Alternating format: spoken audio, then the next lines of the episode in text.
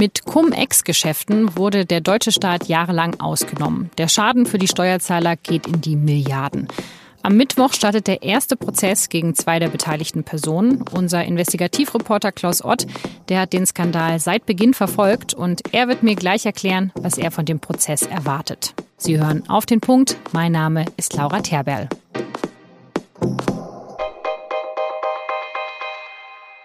Mit einer Razzia im November 2012 kommt alles ins Rollen. Die Generalstaatsanwaltschaft Frankfurt durchsucht damals die Hypo Vereinsbank. Der Verdacht, organisierte Steuerhinterziehung im großen Stil. Damals ist vom sogenannten Dividendenstripping die Rede. Das ganze Ausmaß wird aber erst nach und nach deutlich. Es geht um eine Methode, mit der dem Staat in hunderten Fällen riesige Beträge aus der Tasche gezogen wurde. Der Schaden geht in die Milliarden. Die Methode wird bekannt als Cum-Ex. Die Sache ist extrem kompliziert und das ist auch der ganze Trick hinter Cum-Ex. Aktien werden hin und her geschoben und am Ende weiß das Finanzamt gar nicht mehr, wem welche Aktien gehören und erstattet deshalb Kapitalertragssteuern, die gar nicht gezahlt worden sind. Involviert waren darin wohl mehr als 100 Banken und andere Finanzfirmen. Die Fäden gezogen haben unter anderem mehrere Investmentbanker. Gegen zwei dieser Banker beginnt jetzt am Mittwoch der erste Gerichtsprozess wegen besonders schwerer Steuerhinterziehung. In ihrem Fall geht es um einen mutmaßlichen Schaden von mehr als 440 Millionen Euro. Mit dem Prozess wird erstmals geklärt, ob Cum-Ex-Geschäfte überhaupt strafbar sind. Viele Beteiligte sind nämlich der Meinung, dass der Staat selber schuld sei, weil er ja ein Schlupfloch offen gelassen habe. Davon zu profitieren, das sei keine Straftat. Ich spreche jetzt mit Klaus Ott aus dem Investigativressort. Er hat 2012 auch schon über die Razzia bei der Hypo Vereinsbank berichtet. Klaus, hast du damals schon geahnt, wie groß dieser Skandal werden wird? Also wir hatten damals Gesprächspartner, die uns gesagt hatten, das betrifft große Teile der Finanzbranche. Es könnte in die Milliarden gehen. Also es gab so eine ungefähre Vorstellung, da könnte was richtig Großes dahinter stecken.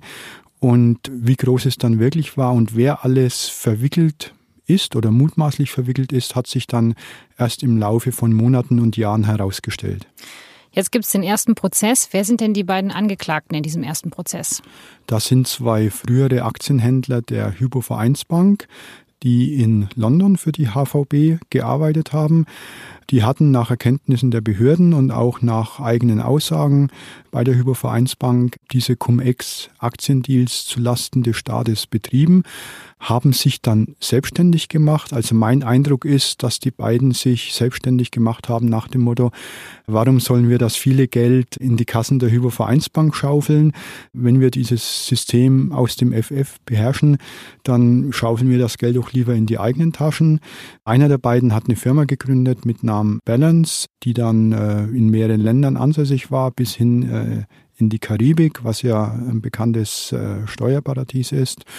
Und einzelne Akteure, ob jetzt bei den Banken oder bei den Börsenhändlern oder bei den Anwälten, haben dann dieses System immer wieder verfeinert und jedes Mal, wenn der Staat eine neue Richtlinie erlassen hat, um das zu verhindern. Dann sind dann wieder neue Tricks äh, entsonnen worden, äh, wie man jetzt den Staat doch wieder ausnehmen kann. Und es war so ein richtiges Katz-und-Maus-Spiel über viele Jahre hinweg mit sehr vielen Akteuren. Jetzt ist ja die Frage, wer von diesen Akteuren letztendlich haften muss. Also wer ist dafür verantwortlich, dass er sich das ausgedacht hat? Die, die einzelnen Mitarbeiter oder die Banken selber? Also haften muss nach meiner Sichtweise äh, jeder, der irgendwie mitgemacht hat, egal ob vorsätzlich oder fahrlässig. Und das wird viele Prozesse nach sich ziehen, bis das ausgefochten ist. Wobei die ersten Banken haben ja auch schon zurückgezahlt. Die Hypovereinsbank, die hat sehr schnell wirklich reinen Tisch gemacht. Das könnten sich viele andere Banken, die zögerlich sind, zum Vorbild nehmen. Die Landesbank Baden-Württemberg hat einen dreistelligen Millionenbetrag zurückgezahlt. Die frühere HSH Nordbank, auch eine Staatsbank, hat zurückgezahlt. Also es haben schon einige zurückgezahlt. Der große Teil des Geldes muss aber erst noch zurückgeholt werden. Aber und die haben das einfach so auf der hohen Kante, mal so einen dreistelligen Millionenbetrag. Ja, was heißt auf der hohen Kante? Sie haben ja offenbar auch vorher davon profitiert, dass mit diesen fragwürdigen Aktiengeschäften dem Staat in die Kasse gegriffen wurde. Und haben dann im Prinzip das zurückgezahlt, äh, was sie entweder selbst vereinnahmt hatten oder was ihre Geschäftspartner mit ihrer Hilfe vereinnahmt hatten. Und wenn ich jemandem helfe, den Staat, ich sag mal, gewissermaßen zu bestehlen, dann muss ich letzten Endes dafür auch haften. Gewissermaßen sage ich deshalb, weil einerseits das Ganze erst jetzt noch strafrechtlich geklärt werden muss, ob es kriminell war, und es andererseits ja aber irgendwo sehr absurd anmutet, wenn man erst noch klären muss, ob das kriminell ist, wenn man jemanden anderen in die Tasche greift.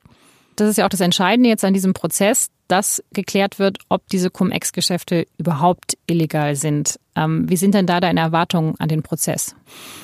Es wird mit Sicherheit ganz klar und eindeutig geklärt werden, ob das jetzt kriminell war. Das Gericht hat sich sehr umfassend und akribisch auf diesen Prozess vorbereitet, nimmt sich jetzt auch viel Zeit, um alles zu verhandeln. Es werden äh, sicher viele Zeugen, auch Kronzeugen gehört, also Beschuldigte, die ausgepackt haben, die schon zum Teil Geständnisse auch im juristischen Sinne abgelegt haben oder die zumindest zugegeben haben, ja, wir haben dem Staat in die Kasse gegriffen, aber wir waren eben der Meinung, es ist legal.